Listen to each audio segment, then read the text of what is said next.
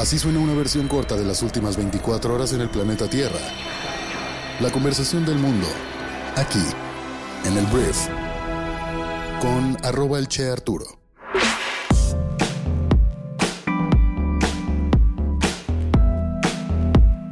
Muy buenos días, bienvenidas, bienvenidos a esto que es el brief para este viernes 19 de enero.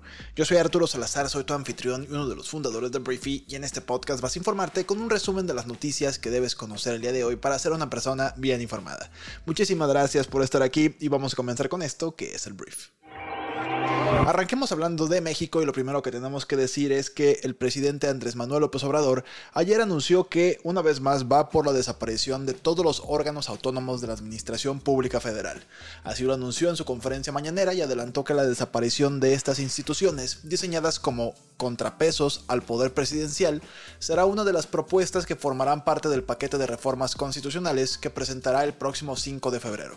Cito al presidente, no vamos a seguir manteniendo esos organismos facciosos, onerosos y antipopulares, fue lo que dijo el mandatario. AMLO declaró que los organismos autónomos son un legado del periodo neoliberal que aseguró que se crearon para proteger a particulares y afectar el interés público. Algunos de los órganos autónomos que han sido blanco de ataques desde la tribuna presidencial son el Instituto Nacional Electoral, el INE, y cómo vas a desaparecer el INE, el Instituto Nacional de Transparencia, Acceso a la Información y Protección de Datos Personales, el INAI, la Comisión Federal de Competencia Económica, la COFESE, la Comisión Reguladora de Energía y el Instituto Federal de Telecomunicaciones. Si parece que me estoy riendo es porque me estoy riendo. Me gustaría ver la documentación de todas esas pruebas que el presidente tiene en las que este tipo de instituciones están a favor de unos cuantos privilegiados, porque el INE le dio la victoria presidencial a él y luego en las intermedias también a Morena, que arrasó por todos lados. Entonces, ¿qué quiere decir? ¿Que ustedes entonces, señor presidente, son los privilegiados porque el INE certificó su victoria? Entonces, esto nos tiene que quedar bien claro, es electoral 100%. La reforma a la constitución será rechazada porque no tienen los números para pasarla, pero va a permitir al presidente hablar de primero la tesis de por qué esto está mal, y luego, cuando se la rechacen, va a permitirle hablar de cómo no quieren que se les quiten los privilegios esas personas corruptas que vienen del pasado.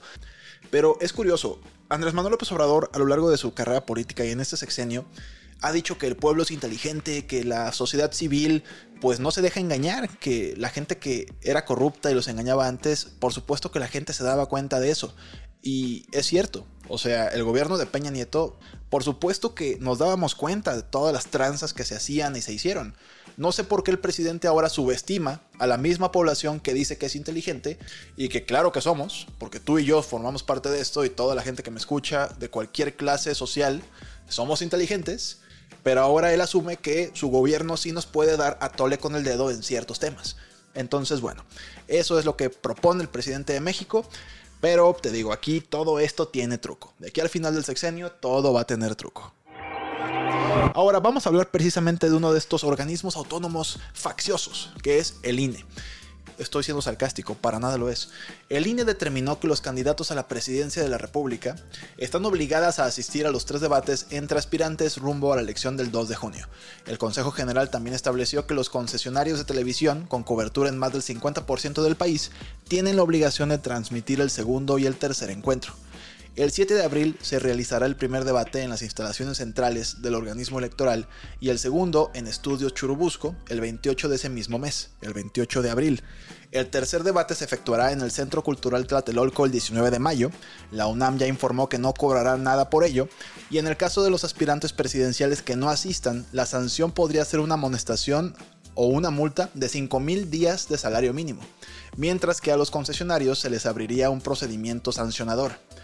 Los consejeros también determinaron los formatos y para el primer debate las preguntas se recopilarán a través de redes sociales, además de preguntar sobre propuestas y planes de gobierno. En el segundo, desde plazas públicas, los ciudadanos podrán realizar los cuestionamientos, mientras que en el tercero se buscará un cara a cara por lo que los moderadores harán preguntas, pero entre candidatos podrán cuestionarse. Ahora, no sé si a Claudia Sheinbaum le conviene y piensa ir a todos. Yo sí creo que si yo voy ganando, tal vez pague los 5 mil días de salario mínimo. Ya se vio que lana no falta en las campañas políticas. Entonces, veremos qué ocurre, pero por lo pronto es obligatorio que asistan todas las candidatas y el señor candidato de MC a los debates presidenciales. Vamos a hablar de las noticias más importantes del resto del mundo y voy a comenzar hablando de Irán, que convocó al enviado de Pakistán por un ataque cerca de su frontera. Pakistán dijo que había llevado a cabo ataques militares de precisión dentro de Irán y había matado a varios terroristas.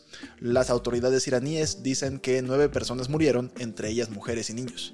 El ataque se produjo dos días después de que Irán lanzara ataques militares contra militantes que operaban en Pakistán y el miércoles Pakistán retiró a su embajador de Irán y suspendió temporalmente todas las visitas de alto nivel entre los dos países. El presidente de Israel, Benjamin Netanyahu, dijo que le había dicho a Estados Unidos que se opone a un Estado palestino después de la guerra. Dijo en una conferencia de prensa que Israel necesita control de seguridad sobre todo el territorio al oeste del Jordán. Más tarde, un portavoz del Departamento de Estado de Estados Unidos dijo que no habría forma de resolver los problemas de seguridad a largo plazo del país sin el establecimiento de un Estado palestino. El Senado de Estados Unidos aprobó un proyecto de ley de gasto provisional para mantener al gobierno financiado hasta el mes de marzo. La legislación pasa ahora a la Cámara de Representantes, que se espera que también la apruebe, aunque tal vez no sin consecuencias para Mike Johnson, el presidente republicano de la Cámara, que anteriormente prometió no aprobar extensiones de financiamiento a corto plazo. Joe Biden debe firmarlo antes de este viernes para evitar un cierre parcial del gobierno, pero parece ser que todo va viento en popa. La OPEP, que es un club de productores de petróleo, países, dijo que espera que la demanda mundial del petróleo se mantenga sólida en 2024 y 2025 debido a un fuerte pronóstico de crecimiento global y una desaceleración de la inflación. Los precios del petróleo subieron con la noticia, en contraste con el pronóstico de la OPEP, la AIE dijo que el crecimiento de la demanda de petróleo se reducirá a la mitad en 2024 debido a la lenta recuperación económica de China y a una mayor adopción de vehículos eléctricos. La respuesta policial a un tiroteo masivo en una escuela primaria en Uvalde, Texas en 2022 fue un fracaso, concluyó el Departamento de Justicia de Estados Unidos en un informe. El tirador permaneció dentro de la escuela durante 77 minutos, matando lamentablemente a 19 niños y dos profesores. El error más grave fue que los agentes no lograron neutralizar al pistolero de inmediato y en cambio pidieron refuerzos para lo que clasificaron como un enfrentamiento. Los precios de las acciones de la marca Birkenstock, que son estas chanclas muy cómodas, no muy bonitas, pero muy cómodas, cayó el jueves después de que la compañía publicara sus primeros resultados de ganancias desde que salió a la bolsa en octubre pasado. El fabricante de sandalias dijo que los ingresos podrían crecer hasta un 18% en 2024, pero los inversionistas estaban decepcionados porque se habían vuelto cada vez más optimistas sobre las perspectivas de la empresa. Las perspectivas de una demanda más débil para otras empresas de calzado como Nike también contribuyeron al sentimiento negativo. Según se informa, Tata Steel cerrará sus altos hornos de Port Talbot en Gales, poniendo en riesgo 3.000 puestos de trabajo. El cierre de la planta siderúrgica más grande de Gran Bretaña dejaría al país en camino de convertirse en la única economía importante incapaz de producir acero desde cero. En cambio, la empresa construirá hornos de acero eléctrico que fabrican acero a partir de chatarra reciclada, un proceso más ecológico y también más económico. Hablemos de entretenimiento porque Madonna, la cantante, la reina del pop, enfrenta una demanda por empezar tarde los conciertos de su gira Celebration Tour, en los que ha aparecido en el escenario hasta 3 horas tarde.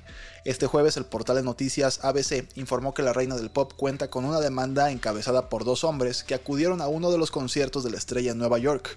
Los demandantes, identificados como Michael Phillips y Jonathan Hayden, alegan que compraron accesos para el Celebration Tour del 13 de diciembre en el Barclays Center, los cuales mencionaban que el evento comenzaría a las 8.30 de la noche, pero no fue así, pues la famosa apareció en el escenario dos horas después.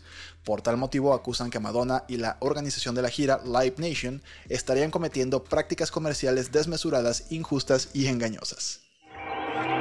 Oppenheimer, la película de Christopher Nolan, encabeza las nominaciones a los premios BAFTA en su edición 77. La cinta cuenta con un total de 13 candidaturas, incluyendo Mejor Película, Mejor Director, Mejor Actor Protagonista para Cillian Murphy, Mejor Actriz de Reparto para Emily Blunt, Mejor Actor de Reparto para Robert Downey Jr. y Mejor Guión Adaptado. La otra gran favorita es Pobres Criaturas, cinta de Yorgos Látimos, que buscará 11 premios. La ceremonia, que se celebrará el próximo 18 de febrero, contará con la presencia española de la Sociedad de la Nieve del director Juan Antonio Bayona. Eh, la película ha sido nominada a Mejor Película en habla no inglesa y yo sí creo que Oppenheimer seguirá ganando muchas cosas, sobre todo Mejor Película, Mejor Actor Principal, Mejor Actor de Reparto, por lo menos son mis expectativas. Hablemos de fútbol porque un grande del fútbol mexicano vuelve a México. Tras 17 años militando en el fútbol europeo, Andrés Guardado regresa a México. El Principito fue anunciado como nuevo refuerzo de León para el clausura 2024 y el contrato del volante, quien proviene del Real Betis, solo sería por un año para jugar con la Fiera. Él dijo, elegí León porque fueron los que me demostraron que quería que fuera con ellos, los que realmente pusieron todos los esfuerzos para que fuera para allá y no estoy hablando del tema económico. Me mostraron el cariño que a veces uno necesita como jugador de sentirse importante, de ayudar en muchos aspectos a un club. Voy a intentar sumar un poco más a la historia y conseguir objetivos importantes. Bienvenido Andrés Guardado, 37 años, pero caray, qué carrera tan grande. Esta fue la conversación del mundo para este viernes. Espero que te genere mucho valor, grandes pláticas bien informadas. Gracias por estar aquí, por compartir este podcast con tus amigos y familiares y también por suscribirte a Briefy para apoyar este podcast. En Briefy lo que vas a hacer es aprender una curación de conocimiento enfocado en que seas un mejor o una mejor empresaria todo en un formato resumido para que no tengas que ir y pagar y leer revistas, libros, todo esto está en el mismo sitio. Y te damos una dosis pequeña todos los días para que puedas leer un par de artículos, unas tendencias, un libro resumido, que te prepares todos los días en un formato de verdad muy usable, o sea que puedes crear un hábito al respecto. Y obviamente hay una biblioteca inmensa de artículos divididos por temáticas, marketing, management, liderazgo, todo eso está ahí. Pero si tú nada más quieres todos los días aprender algo nuevo, ahí está perfectamente bien organizado. Descarga nuestra aplicación móvil si te interesa esto y pruébala durante 14 días totalmente gratis. Gracias por estar aquí y nos escuchamos el próximo lunes en la siguiente edición de esto que es el brief. Yo soy Arturo. Adiós.